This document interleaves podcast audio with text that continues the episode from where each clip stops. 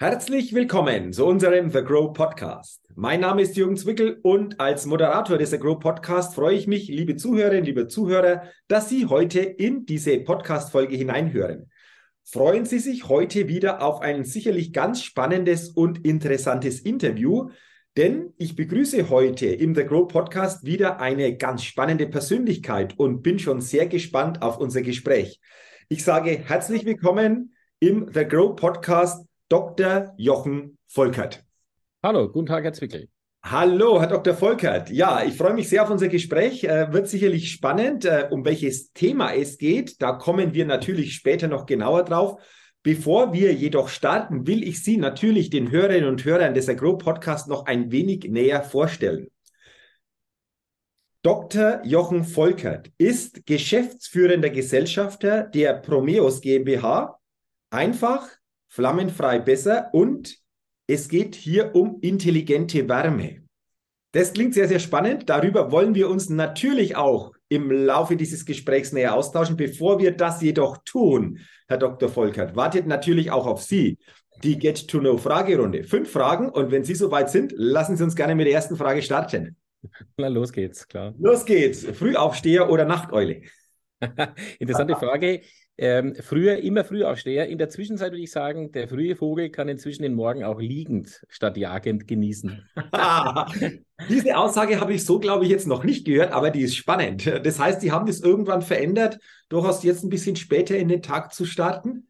Naja, am Wochenende schon. Ähm, ich glaube, äh, wenn man mal die 50 passiert hat, dann geht es ja auch in vielen Bereichen um Lebensqualität und darum zu sagen, hm, ich muss nicht mehr jetzt sozusagen mich permanent takten lassen von draußen. Ich kann ein bisschen autonomer sein und einfach keine Termine machen und dann einfach mal äh, in mich rein und auf meinen Körper und das einfach mal so ähm, äh, in den Tag laufen lassen, äh, wie es ja der Körper vorgibt. Mhm. Und deswegen ähm, bin ich zwar, wenn es sein muss, ein Frühaufsteher, ich brauche auch keinen Wecker. Mhm. Also wenn es um vier losgeht, weil um, um fünf Uhr der, der ICE fährt, dann ist das kein Thema, da brauche ich keinen Wecker, dann bin ich da absolut ähm, fit. Aber Ansonsten kann ich auch sehr gerne mal ein Wochenende ähm, äh, rumlavieren und rumgammeln und länger liegen bleiben. Okay, Sie haben noch etwas Interessantes gerade angesprochen. Da will ich gerne noch mal drauf eingehen.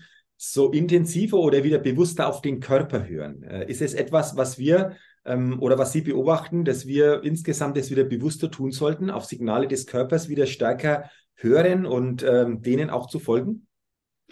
Ich glaube, es kommt natürlich mit dem Alter. Also wie mhm. gesagt, wenn man, je älter man wird, desto bewusster wird einem, dass so irgendwann die Zeit endlich ist und dann beschäftigt man sich ja mit allen möglichen Themen. Und ähm, das hat ja nichts mit irgendwie Midlife oder sonst was Crisis zu tun, wenn man anfängt zu überlegen, mit wem verbringt man seine Lebenszeit, wie verbringt man die Lebenszeit äh, und ein bisschen achtsamer mit sich selbst umzugehen. Und ich glaube, ähm, die letzten zwei Jahre haben äh, gesamtgesellschaftlich uns alle gezwungen, das Thema ernst zu nehmen, weil wir natürlich ähm, wenn wir uns mit allen Problemen dieser Welt beschäftigen, wahnsinnig werden ähm, und ähm, unser Gehirn überhaupt nicht mehr dazu kommt, abzuschalten und runterzufahren. Insofern glaube ich, ist es überlebensnotwendig. Mhm.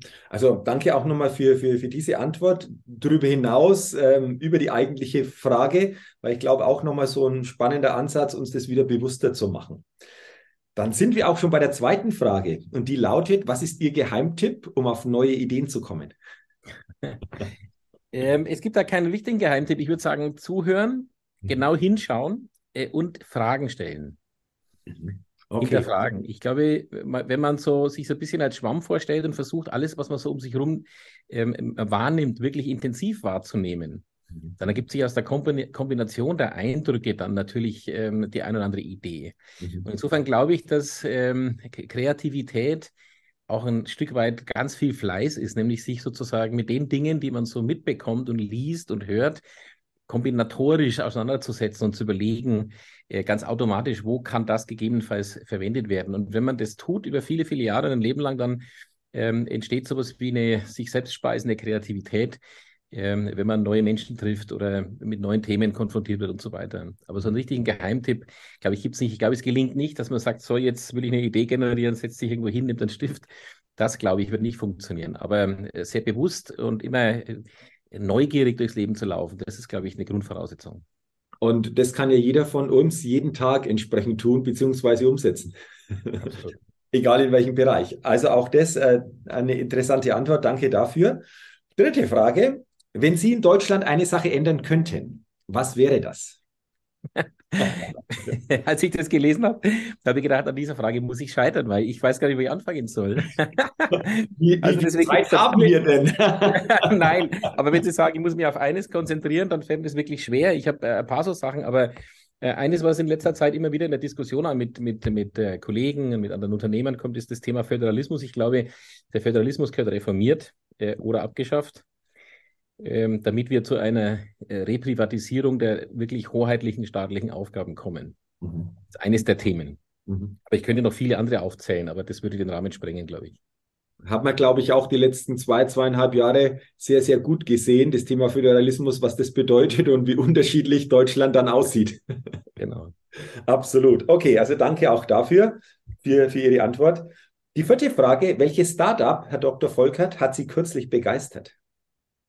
Ähm, die Incont Alert, ähm, ein Startup aus Nürnberg das, äh, oder aus äh, Bayreuth, muss man sagen, ja, das auch hier im hiesigen Businessplan-Wettbewerb, ähm, ich glaube, mit dem zweiten oder dritten Preis ausgezeichnet wurde, mit denen ich so ein bisschen im Gespräch bin, weil dort werden, dann sind ein paar sehr, sehr clevere junge Unternehmer, technologisch sehr gut ausgebildet, äh, beschäftigen sich mit smarter Messtechnik, um die Lebensqualität von Inkontinenzpatienten zu verbessern, indem sozusagen der Füllstand der Blase gemessen wird. Mhm. Und wenn man genau darüber nachdenkt, dann ist es sozusagen eine wunderbare äh, Kombination an Zukunftsthemen, nämlich ähm, Technologie, Intelligenz, soziale, in Anführungszeichen ein sozialer Aspekt dabei, ähm, äh, die äh, äh, ja fast Inklusion, weil viele Inkontinenzpatienten zum Beispiel Querschnittsgelähmte sind ja, deren Lebensqualität, wenn sie wüssten, wann sie zur Toilette gehen, äh, weil sie ein messtechnisches Signal bekommen, extrem gesteigert wird. Ähm, und das ist so ein Startup, das so alle sozusagen, ähm, ja, äh, alle, alle Werte, ne, äh, um die wir uns kümmern sollten, zusammenbringt. Innovation, sozialer Aspekt, ähm, Rand- oder äh, Zielgruppenorientiert. Also das hat mich sehr begeistert. Mhm. Das ist spannend, äh, was hier einfach auch für Antworten kommen. Die Antwort zu diesem Startup, die Sie jetzt gegeben haben, die gab es so noch nie. Vor allen Dingen ist es wirklich auch faszinierend, wie viele verschiedene Startups in vielen verschiedenen Themen unterwegs sind, ja. die natürlich einfach auch ja den Anspruch haben, Leben zu verbessern oder Dinge zu verändern, zu verbessern. Und auch das, denke ich, ist ein sehr, sehr spannender Ansatz. Sie haben es ein Stück weit näher ausgeführt. Ähm, ganz, ganz, ganz, ganz interessant. Und dann sind wir auch schon bei der letzten Frage. Und die lautet, auf welche Innovation könnten Sie selbst niemals verzichten? Also ich gebe mal ein Kompliment an Sie für die Fragen, weil die sind wirklich schwierig. Ähm, mir ist nichts eingefallen außer meiner Brille im ersten Aspekt, weil man denkt, okay, auf die, die, suche ich in der Zwischenzeit regelmäßig, ne, auf die bin ich echt angewiesen. Aber ansonsten ist es ja immer eine Frage. Ich glaube, ich gehöre zu den Menschen, die ähm, in unterschiedlichsten Umfeldern mit unterschiedlichem Technologisierungs- und Komfortstatus ähm, gut zurechtkämen. Mhm. Ähm, also ob sozusagen ähm, ich, äh, und deswegen ist die Frage, welche Innovation ich verzichten kann, äh, sehr davon abhängig, in welchem, ja, in welchem Kontext wir das besprechen. Und da fällt mir keine echte Antwort ein dazu. Okay, auch interessant. Also Sie sagen, ähm, ein Stück weit liegt es auch vielleicht darin, so eine Fähigkeit zu entwickeln, auch wenn es mal nötig sein sollte, auf das ein oder andere auch mal verzichten zu können, vielleicht auch nur für einen gewissen Zeitraum. Ist es auch so etwas, was Sie sagen, das ist durchaus auch etwas, was wir uns mal bewusster machen dürften? Absolut. Ich glaube, es ist sehr, sehr befreiend, sich zu lösen von diesen unglaublich guten Errungenschaften, die wir jetzt nutzen. Also Zoom oder, oder Teams ist ja grandios. Ist eine tolle Innovation, die basiert auf der Erfindung des Internet und sozusagen all diesen multimedialen und smarten Erfindungen. Ist grandios. Smart Home zu Hause, ne, sozusagen mit Siri, mach alle Lampen aus zu steuern, ist auch grandios. Mhm. Aber wissen Sie, man kann das, man kann auch hohe Lebensqualität haben, ohne dieses zu mhm. haben. Ne, ist man auf der Berghütte mit fünf äh, Jungs unterwegs und wandert drei Tage, dann kann man auf das voll verzichten und hat grandios gute Lebensqualität. Also insofern hängt es immer davon ab, ähm, in welchem Kontext man sich bewegt. Und wenn man äh, über 50 ist, so wie ich, dann schaut man zurück und überlegt sich, wie war der Technologisierungsgrad mit 20 oder mit 18? Ja, weil man noch mit Schreibmaschine geschrieben hat. Und die Lebensqualität war deswegen auch nicht so viel drastisch schlechter, mhm. sondern man entwickelt sich einfach mit dem, was um einen rum an Möglichkeiten entstehen. Und deswegen ist es schwer, eine Innovation rauszupicken und zu sagen, auf die könnte ich gar nicht verzichten. Das äh, fällt mir schwer. Mhm. Kann ich auch sehr gut nachvollziehen. Ich kenne auch noch das Thema Schreibmaschine und ich kenne auch mhm. diese Momente, die Sie gerade geschildert haben, auf einer Berghütte zu sitzen, den Ausblick zu genießen und zu sagen, wow, manchmal braucht es nicht viel, um wirklich in dem Moment eine gute Lebensqualität zu spüren. Absolut. Absolut. Dann sage ich schon mal herzlichen Dank für Ihre spannenden Antworten in dieser Get-to-Know-Fragerunde, Herr Dr. Volkert.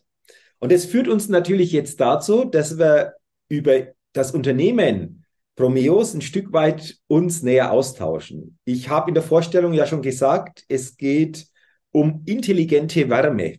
Das per se habe ich schon mal sehr spannend gefunden. Intelligente Wärme, was könnten wir darunter verstehen? Wollen Sie uns ein Stück weit mal mitnehmen zu diesem, zu diesem Thema und ein Stück weit einfach auch hinführen, worum geht es bei Ihnen und was sind so elementare Punkte, die wichtig sind äh, für alle Zuhörerinnen und Zuhörer, dass sie davon mal hören sollten?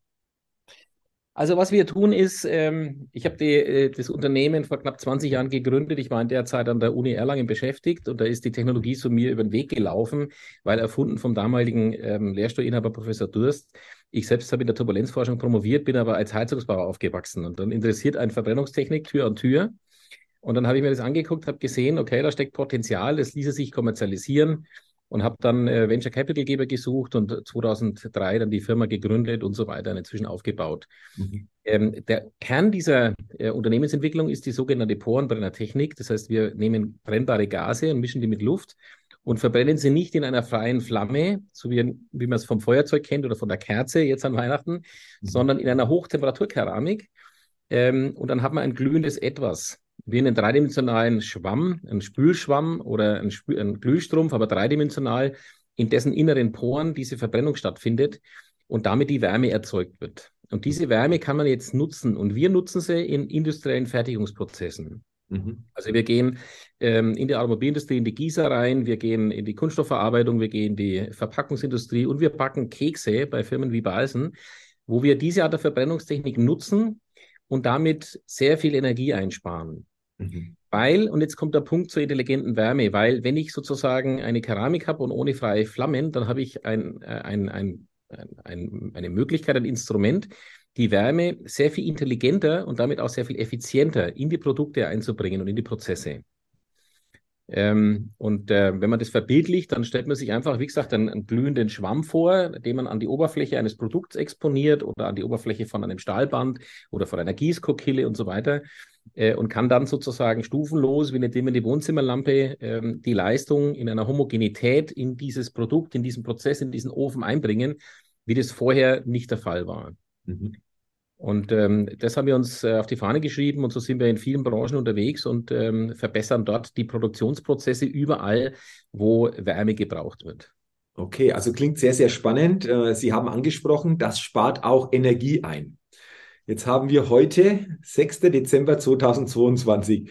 Dieses Thema Energie ist ja so quasi in aller Munde. Ähm, wir kennen das, jeden berührt das Unternehmer, aber auch private Haushalte. Wie sehen Sie dieses Thema Energie, nachdem das ja so Ihr tägliches äh, ja, Brot oder Ihre tägliche Arbeit einfach auch beinhaltet? Ähm, es ist ein sehr komplexes Thema, was sozusagen natürlich sehr einfach veröffentlicht wird. Also in der öffentlichen Wahrnehmung ähm, wird festgestellt, es gibt äh, kaum mehr Gas oder das Gas wird zu teuer, wir müssen alles mit Strom machen und es, der Glücksbringer heißt Wasserstoff. Mhm. Versucht es ein bisschen zu sortieren.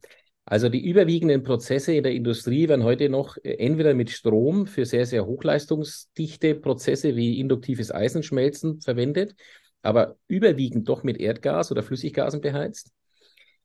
Und jetzt wollen wir sozusagen den CO2-Footprint reduzieren. Und unser Versprechen von Promeus ist, dass wir unseren Kunden für ihre Thermoprozesse den immer geringsten CO2-Footprint garantieren. Mhm.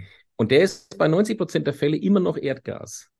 Mhm. Weil der Strom aus der Dose eben einen Energiemix hat, der äh, in der Herstellung erstens viel teurer ist als äh, Gas, obwohl Gas im Preis gestiegen ist. Mhm. Und auf der anderen Seite er vom CO2, von der CO2-Bilanz äh, viel dreckiger ist als sauber verbranntes Erdgas. Mhm. Und dennoch müssen wir uns permanent mit den kommenden Alternativen auseinandersetzen, nämlich grüner Strom. Wenn also ein Kunde heute Photovoltaik macht oder Windkraft und hat grünen Strom, dann wollen wir ihm die gleichen Prozesse mit grüner Stromheizung anbieten. Und es wird das Thema Wasserstoff kommen in der Zukunft. Deswegen ent entwickeln wir auch intensiv an Wasserstoffbrennern, die ja dann äh, ohne Emissionen, also im Abgas nur noch Wasserdampf sozusagen ähm, betrieben werden können. Allerdings setzt das natürlich voraus, dass der Wasserstoff verfügbar ist. und mhm. dass er sicherheitstechnisch auch in einer Infrastruktur zur Verfügung gestellt werden kann, ähm, wie das die Industrie äh, braucht oder wie das die Endverbraucher brauchen. Und da ist noch ein ganz langer Weg hin. Mhm. Und insofern glaube ich, wird es sozusagen in den nächsten 10, 20 Jahren äh, immer noch ein Mix sein, äh, um auf der einen Seite die Energieeffizienz bei Erdgas oder Flüssiggas, also Kohlenwasserstoffbetriebenen mhm. Prozessen, deutlich zu verbessern und parallel dazu kontinuierlich einen Transfer hin zu ähm, möglichst grüner Stromheizung und in anderen Teilprozessen grünem Wasserstoff. Mhm. Ähm, das wird aber viel länger dauern, als es öffentlich kommuniziert wird, weil ähm, der grüne Strom für die Wasserstoffverzeugung muss irgendwo herkommen und dann muss der Wasserstoff verteilt und sozusagen sicher auch an den Mann gebracht werden. Äh, und das ist noch eine, eine Herkulesaufgabe, ähm, in, wo in der veröffentlichten Diskussion, glaube ich, noch nicht richtig verstanden wird, wie lang der Weg noch sein wird. Mhm. Okay, also Sie haben es jetzt sehr, sehr anschaulich dargestellt, dass das durchaus noch eine längere Zeit in Anspruch nehmen kann. Ähm, wenn ich so auf Ihre Webseite gucke, dann lese ich da bei Ihnen so Daten und Fakten 33.000 Tonnen reduzierte CO2-Emissionen. Das ist so quasi dann die Folge von dem, wenn einfach auch dieses Thema intelligente Wärme entsprechend eingesetzt wird, oder? Ist ja auch ein wichtiges Thema, gerade in der, in der jetzigen Zeit. Das ist so, das ist unser Anspruch. Wir gehen äh, dorthin und ersetzen entweder konventionelle äh, ähm, Feuer, Industriefeuer oder Brenner, oder wir ersetzen Elektrowärme. Also den größten Teil der CO2-Einsparung äh, oder die Hälfte ungefähr haben wir äh, erzeugt die letzten zehn Jahre, indem wir Elektrowärme durch Gaswärme ersetzt haben. Mhm. Ich gebe Ihnen ein Beispiel, was jeder Zuhörer leicht versteht. Wenn man also in den Supermarkt geht und kauft sich ein Sixpack von Coca-Cola, dann ist das in Folie eingeschweißt. Mhm. Und das wird sozusagen in sogenannten Schrumpftunneln gemacht. Mhm. Da werden also die Flaschen auf ein Band gestellt, dann laufen sie durch einen Ofen durch und da wird es mit Folie überschlagen und mit warmer Luft wird dann diese Folie zum Schrumpfen gebracht. Mhm. Und diese warme Luft wurde bis 2008 ausschließlich elektrisch erzeugt. Und wir haben seit 2008 vielleicht 450, 500 Systeme an Coca-Cola, Pepsi und Brauereien geliefert, die das Gleiche mit Erdgas tun. Also praktisch Plug and Play von Strom auf Erdgas umgeswitcht. Mhm. Und darüber haben wir diese, keine Ahnung, alleine 150, 180.000 Tonnen CO2 eingespart. Und wenn aber diese Kunden jetzt schon grünen Strom hätten, dann würden wir die wieder umswitchen. Dann würden wir die Gasbrenner rausnehmen, wieder elektrische Heizelemente rein, die mit Photovoltaik oder mit Windkraft gespeist werden. Also insofern war sozusagen dieser Plug-and-Play-Wechsel von Strom, von dreckigem Strom auf sozusagen sauberes Erdgas äh, CO2 mindernd. Mhm. Zweites Beispiel für die Kunden, wenn sie ähm, jetzt in der Weihnachtszeit mal Waffeletten essen, so gerollte Kekse von Balsen mit 50 Prozent Schokolade, dann können Sie die essen und sagen, 100% mit Promeos gebacken. haben, ja, ja, wir haben vor viele dran denken, wenn Sie das essen. ja, ja, genau. Wir haben vor 10, 15 Jahren einen ersten Ofen umgerüstet in Basinghausen bei der Firma Balsen und haben dort normale Gasflammen, die also die Backbleche und das sind kontinuierliche Prozesse, beheizt haben, durch unsere Brenner ersetzt und dabei pro Ofen zwischen 30 und 35 Prozent an Energie eingespart mhm. und haben jetzt angefangen, all diese Produktionslinien umzurüsten. In der Zwischenzeit laufen die alle sozusagen mit unseren Brennern und das ist ein schönes Beispiel dafür, das zeigt, dass man, wenn man die Wärme in so einen Prozess intelligent einbringt, in der Fläche und dann auch noch partiell, so dass der Prozess sozusagen ähm, des äh, Anbackens und des Karamellisierens, dass der sozusagen einfach besser produktiver läuft, als es mit äh, schwer kontrollierbaren freien Flammen der Fall ist, dann kann man darüber extrem CO2 einsparen. Äh, und das sind zwei Beispiele, ähm, die wir in den letzten äh, 10, 15 Jahren realisiert haben mit einem extrem hohen CO2-Footprint-Reduzierung. Mhm. Also vielen, vielen Dank. Äh, interessante Punkte, die Sie angesprochen haben, vor allen Dingen auch diese zwei griffigen Beispiele. Ich glaube, das können wir uns alle dann entsprechend auch vorstellen. Also sehr, sehr spannend, was äh, hier passiert, beziehungsweise ähm, zu welchem Thema Sie unterwegs sind. Herr Dr. Volkert, lassen Sie uns gerne so zum Abschluss hin noch über ein Thema sprechen. Das fand ich auch spannend. Wir haben vor dem Start der Podcastaufnahme darüber gesprochen, was denn so Herausforderungen auch sind. Und da haben Sie gesagt, das fand ich sehr bemerkenswert, es ist ähm, derzeit auch eine Herausforderung, das Umfeld zu sortieren beziehungsweise Kohärenz zu schaffen. Ähm, was meinen Sie genau ähm, mit diesen Punkten, mit dieser Aussage? Was verstehen Sie darunter? Weil ich finde das sehr, sehr spannend, einfach das auch nochmal näher zu beleuchten. Also man spricht ja in der Gehirnforschung von Kohä oder man verspricht von kohärenten Zuständen, von Zuständen, die für einen selber sortiert sind, die in Anführungszeichen in Ordnung sind, für die wir wenig Energie brauchen. Mhm. Also wenn wir sozusagen unser Leben sortiert haben und haben keine größeren Herausforderungen, dann braucht unser Gehirn für die Bewältigung wenig Energie. Dann fühlen wir uns wohl, dann fühlen wir uns sozusagen zufrieden etc. Wenn jetzt äh, Stress erzeugt wird, ne, dann ist es immer mit Unordnung äh, verbunden äh, und wir bemühen uns permanent wieder diesen Ordnungszustand herzustellen, also wieder Kohärenz zu schaffen, damit der Energieverbrauch für uns minimiert wird.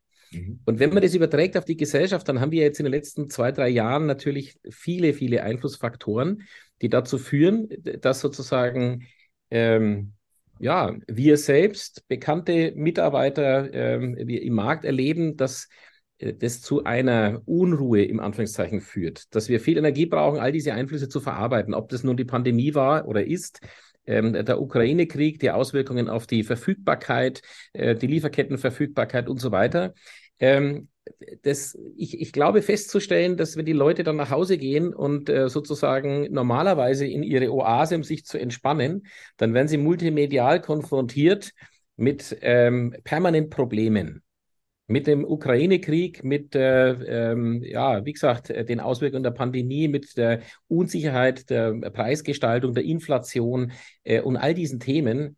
Ähm, und da glaube ich, dass in den letzten zwei, drei Jahren so ein Unruhezustand ähm, entstanden ist, der uns Unternehmer, aber nicht nur Unternehmer, sondern der uns Führungskräfte, der uns Familien, Oberhäupter und so weiter die Aufgabe gibt, ähm, Ruhe herzustellen, ähm, sozusagen Zukunftsperspektiven zu zeigen, äh, zu dokumentieren, dass wir zwar einen hohen Gaspreis haben, dass wir aber in Deutschland immer noch substanziell weniger Zeit investieren, diesen Gaspreis uns leisten zu können, als in fast allen Ländern dieser Welt habe letztens ein schönes Chart gesehen, wie lange wir arbeiten müssen für eine Kilowattstunde Strom im weltweiten Vergleich. Und das sind leider, das sind leider äh, äh, ähm, Charts, die an, an anderer Stelle nicht ähm, dokumentiert werden. Die Bildzeitung müsste mal solche ähm, mhm. ähm, ähm Grafiken zeigen, damit wir ein Gefühl wieder bekommen, äh, wie, wie relativ es uns doch gut geht in diesen sozusagen stürmischen Zeiten. Und das meine ich damit. Also Kohärenz zu schaffen, dass wir sozusagen äh, Inseln schaffen, wo wir uns, ähm, äh, wo wir uns sozusagen rausnehmen aus dem Wahnsinn, der um uns herum passiert ne, in, im, im beruflichen Alltag. Ähm, weil das nur die einzige Chance ist, Energie zu tanken, wenn unser Gehirn runterfährt und wir uns wirklich entspannen können. Mhm. Okay, also sehr, sehr interessant. Heißt es auch, abschließend noch die Frage, für jeden von uns auch bewusster mit diesen Informationen, mit diesen täglichen Informationen umzugehen? Meine ich unbedingt. Also für mich ist eine Strategie, dass ich eine Reihe von Apps gelöscht habe auf dem Smartphone. Mhm. Ähm, und da gehört zum Beispiel auch die Focus-App dazu, weil dort kein sozusagen investigativer Journalismus mehr realisiert wird und nichts mehr dargestellt wird, sondern da wird Copy und Paste aus der bunten irgendein äh, oberflächlicher Schmarrn sozusagen kommuniziert und ich will mich damit nicht mehr konfrontieren. Mhm. Das heißt für mich auch, dass wenn ich bewusst in ein Wochenende gehe, ich sage so, ich schaue jetzt keine Nachrichten an und, und beschäftige mich auch nicht mit dem Ukraine-Krieg. Nicht, weil er mir egal wäre. Ich habe ja auch eine, sehr, sehr viele ausländische Mitarbeiter hier aus der Ukraine überall ähm, spreche mit denen darüber, wie sie das wahrnehmen etc. Aber wenn ich sage, ich muss jetzt Energie tanken, dann blende ich diese Themen ganz bewusst aus und versuche für mich Rückzugsstellen zu finden. Mhm. Mach Musik oder irgendetwas anderes, äh, um einfach sozusagen den Kopf frei zu kriegen und wieder Energie zu tanken. Mhm. Und das ist, glaube ich, eine Strategie, die wir uns alle zu eigen machen müssen, weil dieser multimediale Overkill, ähm, der lässt uns nicht mehr zur Ruhe kommen. Mhm.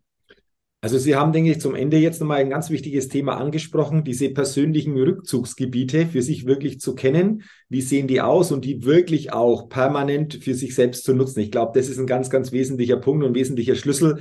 Die können ja unterschiedlich aussehen, aber wichtig ist, dass wir sie einfach auch nutzen und zwar kontinuierlich nutzen. Ich glaube, das ist einfach auch noch am Ende das, ähm, was wir gerne als Botschaft auch nochmal mitgeben, oder? Unbedingt, unbedingt, auf alle Fälle.